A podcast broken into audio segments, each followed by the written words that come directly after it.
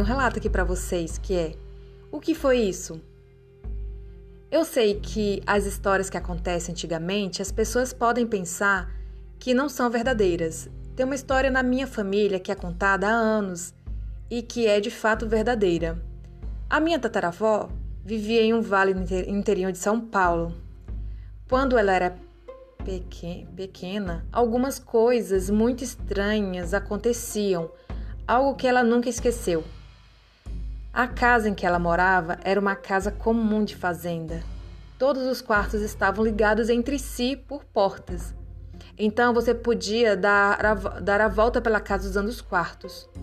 Um dia estava todos na sala e a minha tataravó e o pai dela ouviram um barulho de água derramando no chão.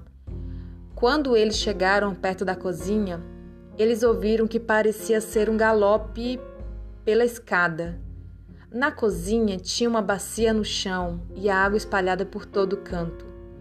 Eles foram seguindo o barulho pela casa até que ouviram a porta de trás abrir, e fechar. O meu tataravô correu para fora de casa e todos foram juntos. Atrás de casa tinha um morro grande. Quando todos olharam, é, olharam lá para cima, eles viram uma criatura que parecia ser meio homem, meio cavalo, tipo um centauro correndo morro acima. Quando ele se virou, eles viram o rosto, o rosto humano dele. Ele pegou uma enorme pedra do chão e a jogou nas pessoas que estavam olhando para ele. A pedra acertou o pé de alguém. Eu não sei o pé de quem, de quem era, mas disseram que o pé nunca sarou direito. Como é que é? Mas disseram que o pé nunca sarou direito. Ah, de alguma pessoa. E no chão, em volta da pedra, nunca mais cresceu nada.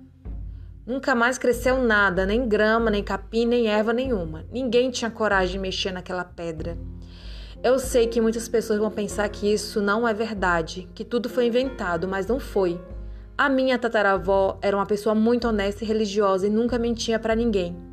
Falaram que era bem difícil ela contar essa história. Ela nunca gostou muito de falar sobre o assunto. E essa é a minha história. Apesar de não ser de fantasma, eu achei que valeria a pena contar. Esse relato foi enviado pelo Rogério de São Paulo, capital.